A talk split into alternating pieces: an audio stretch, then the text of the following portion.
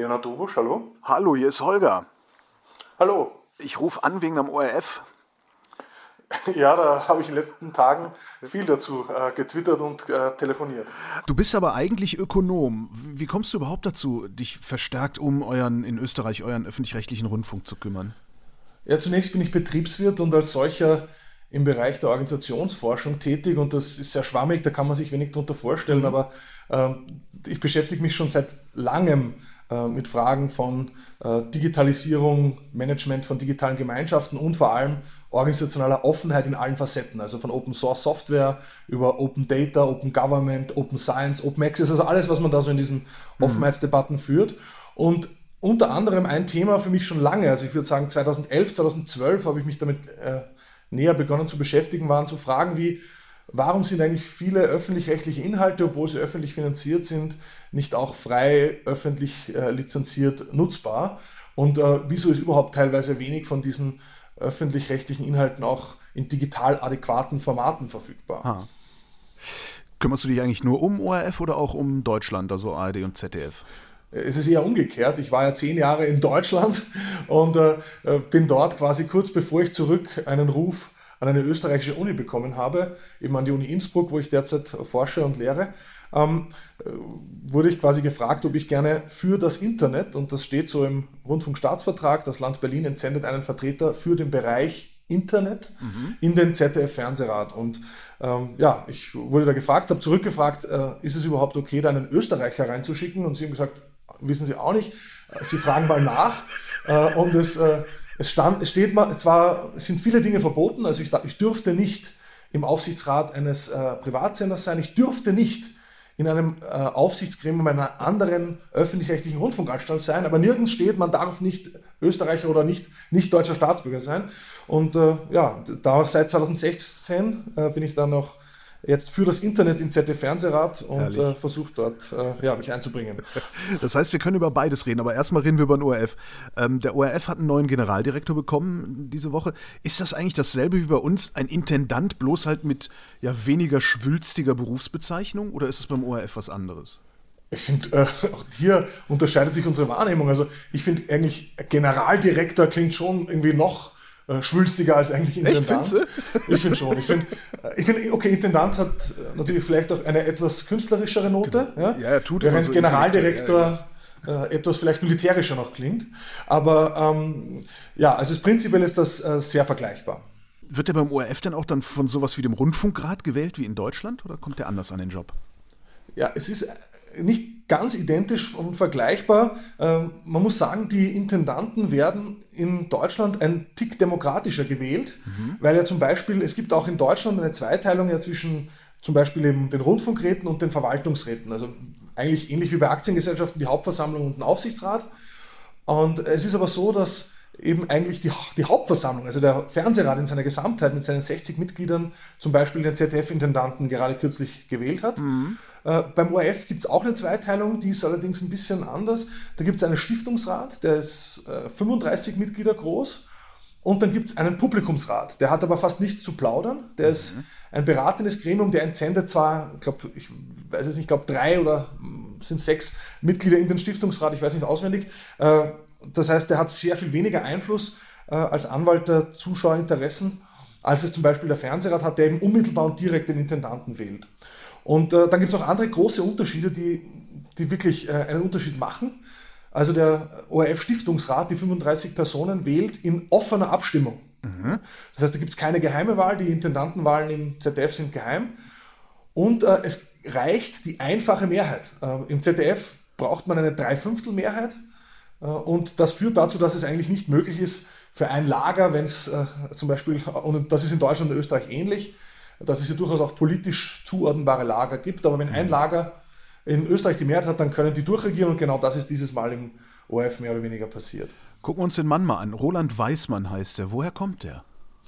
Roland Weismann ist ein ORF-Eigenbau, äh, ein ORF-Gewächs, ja. ähm, kommt aus dem tiefschwarzen äh, also schwarz in dem Fall halt ÖVP, das Pendant zur CDU, CSU, äh, niederösterreichischen ORF. Also die, das ist in diesem Landesstudium, muss man wirklich sagen, das ist berühmt berüchtigt für sein Landeshauptmann-Fernsehen oder in dem im aktuellen Fall Landeshauptfrau-Fernsehen, die da wirklich sehr stark immer in Szene gesetzt werden.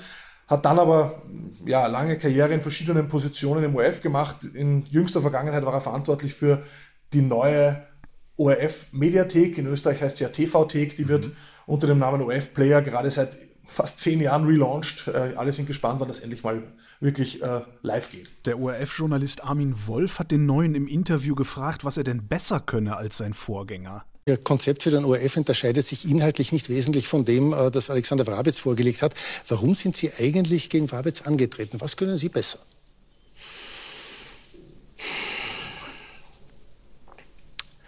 Es ist jetzt gar nicht die Frage, was jemand besser kann. Es ist so, dass ich seit mittlerweile 25 Jahren im ORF arbeite. Das äh, tiefe Schnaufen war tatsächlich der Generaldirektor des ORF, das war jetzt weder Leonard noch ich. Ähm, der wusste selber also keine Antwort. Was sagst denn du? Warum ist er überhaupt angetreten? Ja, also prinzipiell kann man natürlich sagen, ähm, der Posten des ORF-Generaldirektors ist in Österreich sicher der einflussreichste Medienjob, den es in diesem Land zu vergeben gibt. Mhm. Relativ äh, zur Größe des Landes und zur Größe des privaten Mediensektors ist der ORF in Österreich ja noch viel bedeutsamer, als es die öffentlich-rechtlichen Anbieter in, in Deutschland sind. Und äh, also sozusagen, das ist sicher für einen Journalisten oder für auch für einen äh, Medienmanager der, der absolute Top-Job des Landes, dass man okay. den will, äh, das ist jetzt nicht verwunderlich. Okay. Angeblich war aber trotzdem der Wunschkandidat der Regierung. Ähm, woher weiß man das? Aus der offenen Abstimmung? Also erstens weiß man aus der offenen Abstimmung ganz genau, wer wie gestimmt hat. Und es mhm. ist so, dass die der Regierung zugerechneten Stiftungsräte, da muss man ja auch sagen, und das ist auch, finde ich, ganz interessant im Vergleich zu Deutschland. In Deutschland gibt's ja das, äh, gab es ja das 2014 ähm, äh, verfassungsgerichtliche Urteil, dass maximal ein Drittel äh, der Staatsbank in Rundfunkräten und Fernsehräten vertreten sein darf, also aktive Politiker. Mhm. In Österreich dürfen überhaupt keine aktiven Politiker im Stiftungsrat sein und trotzdem ist er politisch eindeutiger steuerbar, als dass die Rundfunk- und Fernsehräte sind. Das ist ja eigentlich auf den ersten Blick paradox. Äh, wenn man sich das aber näher ansieht, dann ähm, ist es eben so, dass die Auswahl, wer darf entscheiden, da, wer da reinkommt, dann doch ganz entscheidend ist. Und zum Beispiel im ZDF-Fernsehrat ist das durch den Rundfunkföderalismus viel stärker aufgedröselt, aufgeschlüsselt. In äh, Österreich hat die Bundesregierung und hier wiederum ganz besonders der Bundeskanzler äh, bestimmt da fast die Hälfte der Mitglieder. Und äh, dann gibt es noch die Länder, die auch Leute entsenden, die sind ja auch dann teilweise politisch zuordnenbar. Und so ist es so, dass man eigentlich relativ genau weiß, äh, wer wie stimmt. Und in offener Abstimmung ist es dann noch schwieriger für Leute da abzuweichen.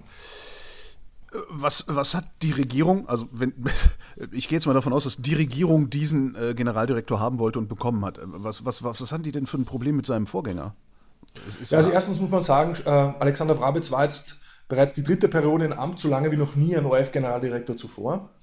Äh, ursprünglich, Alexander Wrabetz kommt aus einem blauen, also freiheitlichen FPÖ-Elternhaus, war dann aber dann sehr stark bei den sozialistischen Studierenden aktiv und wurde deshalb den Roten zugerechnet. Allerdings wurde er auch beim ersten Mal aus einer Regenbogenkoalition von Grün bis Blau inklusive der Roten gewählt. Mhm. Ähm, und äh, ich glaube auch, einerseits könnte man sagen, Rabitz war jetzt nicht sehr unbequem äh, für die Regierung.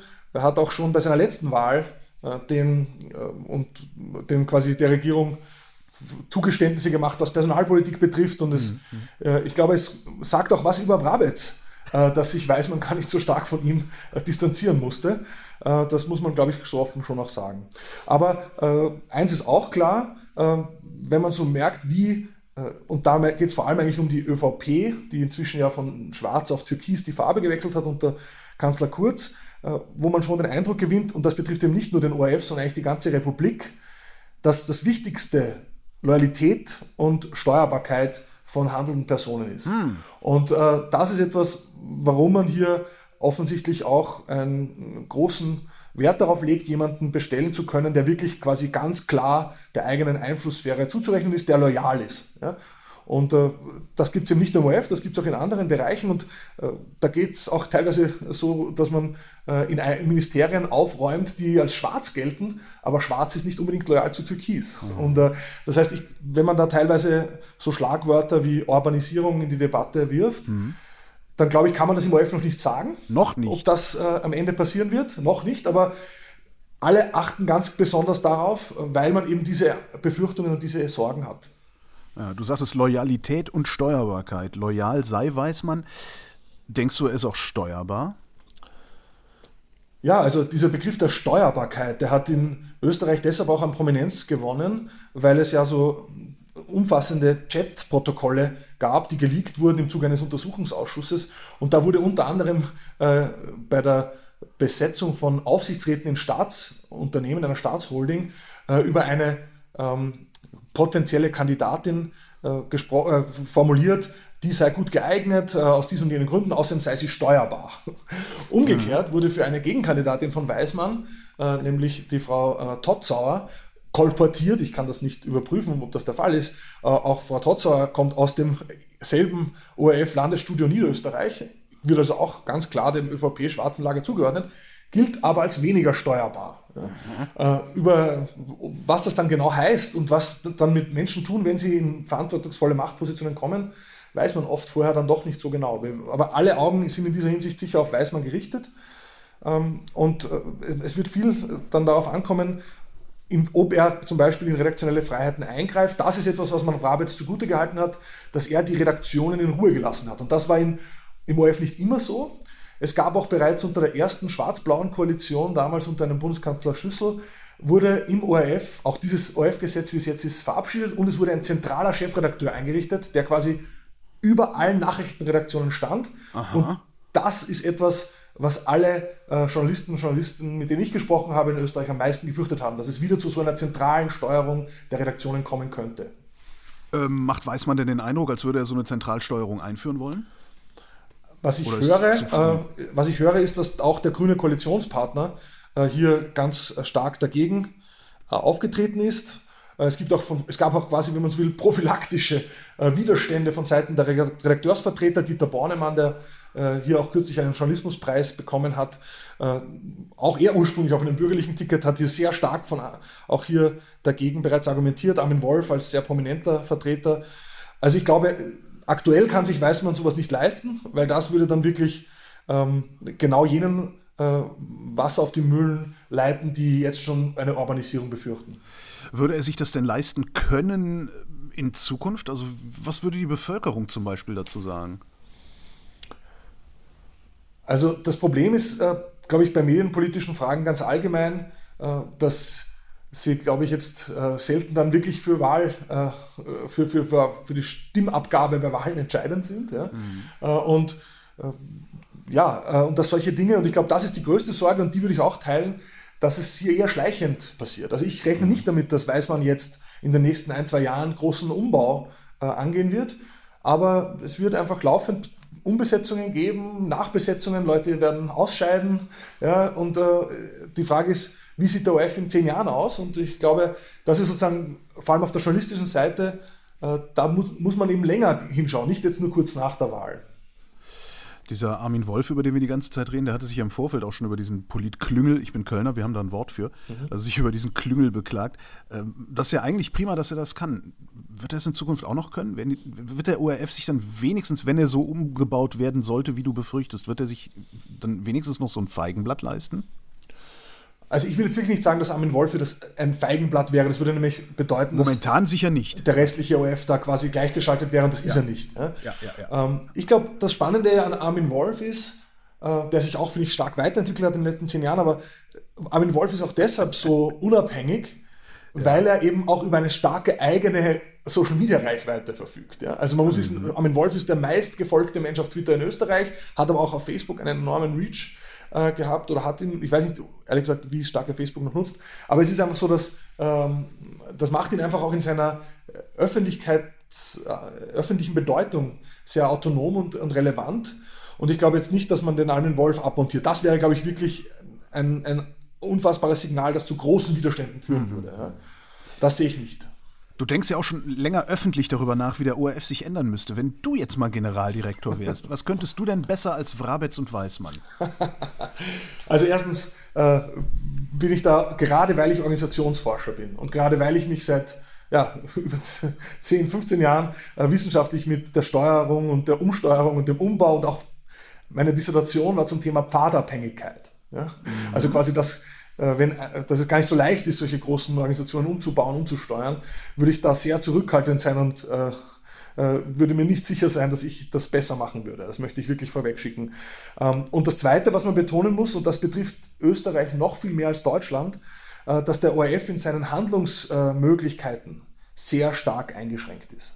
Also der, Deu in Deutschland gibt es inzwischen vergleichsweise große Freiheiten für die öffentlich-rechtlichen Anbieter auch im digitalen Bereich auch Online-Angebote zu gestalten. Seit der letzten äh, Rundfunkstaatsvertragsänderung, die ja 2019 im Mai in Kraft getreten ist, äh, und ist es ja so, dass eigene Online-Only-Angebote möglich sind, dass man sich direkt auch auf Plattformen mit Inhalten präsentieren darf. Alles das ist in Österreich nicht erlaubt. Die Sieben-Tage-Frist ist viel strenger. Äh, um es auf den Punkt zu bringen, der ORF darf nicht mal einen eigenen YouTube-Channel betreiben. Wow. Und äh, das heißt, da muss man deshalb sagen, es gibt hier schon lange das Warten auf ein neues OF-Gesetz. Und das ist eigentlich die Hoffnung, um jetzt nicht nur die düsteren Zukunftsvisionen hier zu malen. Äh, die Hoffnung ist sicher, Weißmann hat in seinem Konzept, das er vorgelegt hat, ja genau diese Punkte auch angesprochen. Und fast alles, was er da im Bereich Digitaloffensive machen möchte, dafür braucht er ein neues OF-Gesetz. Und äh, es gibt schon auch Leute, und dazu würde ich mich dazu zählen, die sagen, naja, mit Weißmann ist die Chance, dass der OF endlich ein Gesetz bekommt, das er braucht und das ihm etwas mehr digitale Handlungsmöglichkeiten öffnet, die ist vielleicht größer, wenn ein Kurzvertrauter der Chef ist, als wenn es einer ist, der nicht zum engsten Kreis gehört. Das heißt, Weißmann könnte sogar eine gute Wahl gewesen sein. Ich finde, man muss sich jetzt auf jeden Fall anschauen, wie verändert sich die vor allem politische Berichterstattung einerseits, muss ich anschauen, was passiert auf der gesetzlichen Ebene. Ja. Und äh, ansonsten, glaube ich, gibt es äh, Dinge, die, der, die man im ORF jetzt auch schon machen könnte. Auch da könnte man sich an Deutschland ein bisschen orientieren. Also eines meiner liebsten Themen ist in, zum Beispiel die bereits eingangs, eingangs angesprochenen freien Lizenzen, gerade für Inhalte im Bereich Information, mhm. Magazin, äh, Dokumentation. Also das, was äh, in-house auch produziert wurde letztlich. Wo, genau, wo man kein Fremdmaterial verwendet, ja. keine GEMA oder AKM-Musik, AKM ist quasi das österreichische Pendant zur GEMA, äh, verwendet. Äh, gerade das, was auch durchaus teilweise in den Kernbereich der öffentlich-rechtlichen Angebote fällt. Und äh, wenn man die unter, verstärkt unter freien Lizenzen veröffentlichen würde, dann könnten die auch nach Ende der Sieben-Tage-Frist noch von Dritten online gehalten werden, wie zum Beispiel der Wikipedia. Und in Deutschland hat äh, das ZDF das im Bereich Terra X, also der Doku-Reihe von ZDF mhm. begonnen und erzielt damit inzwischen Reichweiten von über einer Million pro Monat ähm, für kurze Clips. Das sind, wir halten aber so 150 kurzen Clips, die eben in der Wikipedia inzwischen auch äh, verfügbar sind, die man dann auch übersetzen kann, weil sie verändert werden dürfen, die dann auch in verschiedenen Sprachversionen verfügbar sind. Und das ist etwas, wo ich sage, in die Richtung müssen öffentlich-rechtlich viel mehr gehen. Da unterscheiden sie sich dann auch stärker von den kommerziellen Anbietern, die das tendenziell nicht tun würden. Ja.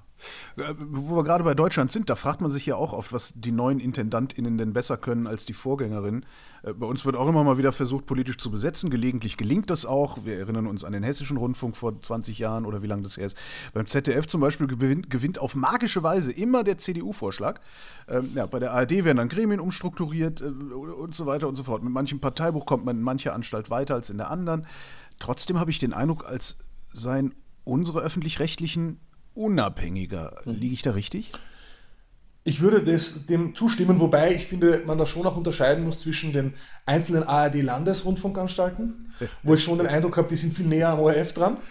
ähm, aber der, die ARD in ihrer Gesamtheit und das ZDF, die ja beide, äh, auch wenn das ZDF jetzt primär äh, quasi deutschlandweit ähm, tätig ist, ähm, obwohl die sind beide natürlich durch den Rundfunkföderalismus in Deutschland stärker geprägt. Also ich sage als Beispiel immer, wenn in Österreich sich die Mehrheitsverhältnisse im Nationalrat, also im österreichischen Parlament ändern, dann ändert sich fast automatisch auf dem Fuß auch die Mehrheit im Stiftungsrat des ORF. Hm. Und das ist natürlich ein ganz schlechtes Zeichen. Das finde ich ist hm. ein Beispiel dafür, dass es das ist nicht staatsfern. Äh, wenn jetzt im Herbst äh, der Bundestag in Deutschland neu gewählt wird, dann ändert sich da an den Mehrheitsverhältnissen im ZDF, äh, auch Fernsehrat, genau gar nichts. Ja? Ja. Und äh, das beruhigt, würde ich mal sagen. Und das äh, sorgt auch dafür, dass es viel schwerer ist, da durchzuregieren. Aber, aber ich würde sagen, und da möchte ich schon auch die Unterscheidung besonders stark machen zwischen politisch und parteipolitisch. Mhm. Weil ich würde sagen, es gibt keine nicht politischen Besetzungen im öffentlich-rechtlichen Rundfunk. Und es kommt schon darauf an, hat man zum Beispiel einen Intendanten oder Intendantin, die zum Beispiel eben äh, auch bestimmte, würde ich sagen, demokratische Grundprinzipien verteidigt, ja, mhm. oder die dann Satirikern, die unbequem sind, den Rücken stärkt oder die quasi einnordet. Ja? Also das ja. sind schon Themen, äh, die sind politisch. Ja? Und da gibt es schon Unterschiede auch, wie Intendanten agieren. Ja? Ich will jetzt keinen Namen nennen, Tom Buro. Ja? Und äh, das heißt, da würde ich sagen, äh, kommt es schon auch in Deutschland drauf an und da könnte man schon auch in Deutschland stärker noch äh, die, die Parteipolitik einschränken. Ja? Und mein Standardvorschlag wäre hier wirklich zu sagen, lasst doch einen substanziellen Anteil von den äh, Mitgliedern in den Rundfunk- und Fernsehräten per Los äh, bestimmen. Ja. Das kennen wir aus dem, aus dem Rechtssystem, da gibt es Schöffen- und Geschworenengerichte. Ja. Und das Schöne ist, die sind garantiert nicht parteipolitisch äh, zuordnenbar und der Rest kann sich dann um, die, um deren Stimmen bemühen.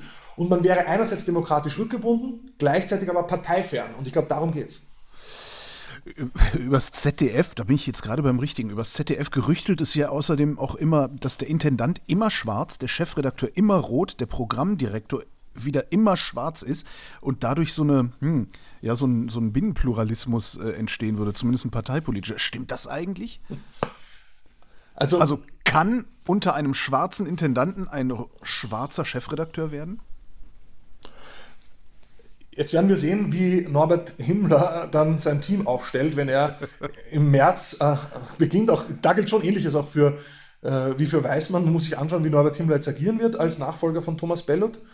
Und ähm, ehrlich gesagt, ich muss ich, ich muss ganz ehrlich sagen, ich bin da reingekommen 2016 und ich habe hab jetzt nicht äh, historisch groß äh, mich über die Bestellung von äh, Chefredakteur Frei informiert oder inwieweit er jetzt als besonders rot irgendwie agieren würde, wäre mir jetzt nicht aufgefallen. Ja? Also äh, ich finde, da, da, sind sie auch sehr vorsichtig und sehr professionell. Ja? Was sich dann in den Hintergründen abspielt, da hat man auch als Fernsehrat dann oft nur sehr, sehr beschränkten Zugang. Es gibt nur Hörensagen. Also ähm, ich würde sagen, das ist gar nicht so, so, so eindeutig. Ja? Mhm. Aber mal sehen, wie, wie jetzt äh, Norbert Himmler dann das in seiner Personalpolitik anlegt.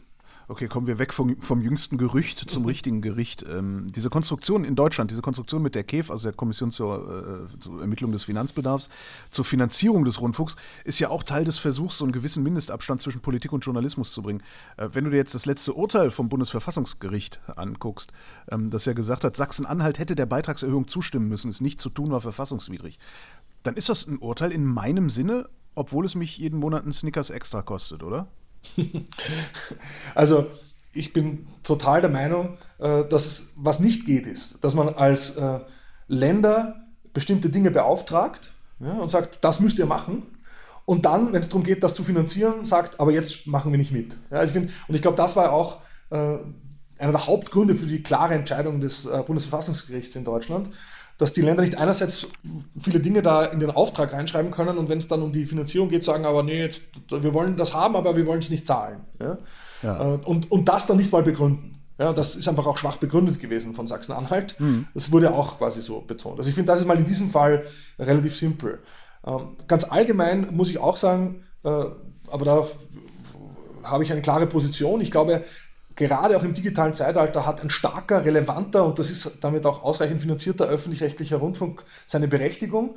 Äh, nicht, weil er besser wäre als private Medien in jeder Hinsicht, ist er sicher nicht. Weder in der Politikberichterstattung noch in der Unterhaltung. Aber weil in der Gesamtheit äh, wir als demokratische Öffentlichkeit davon profitieren, dass es unterschiedliche Logiken gibt.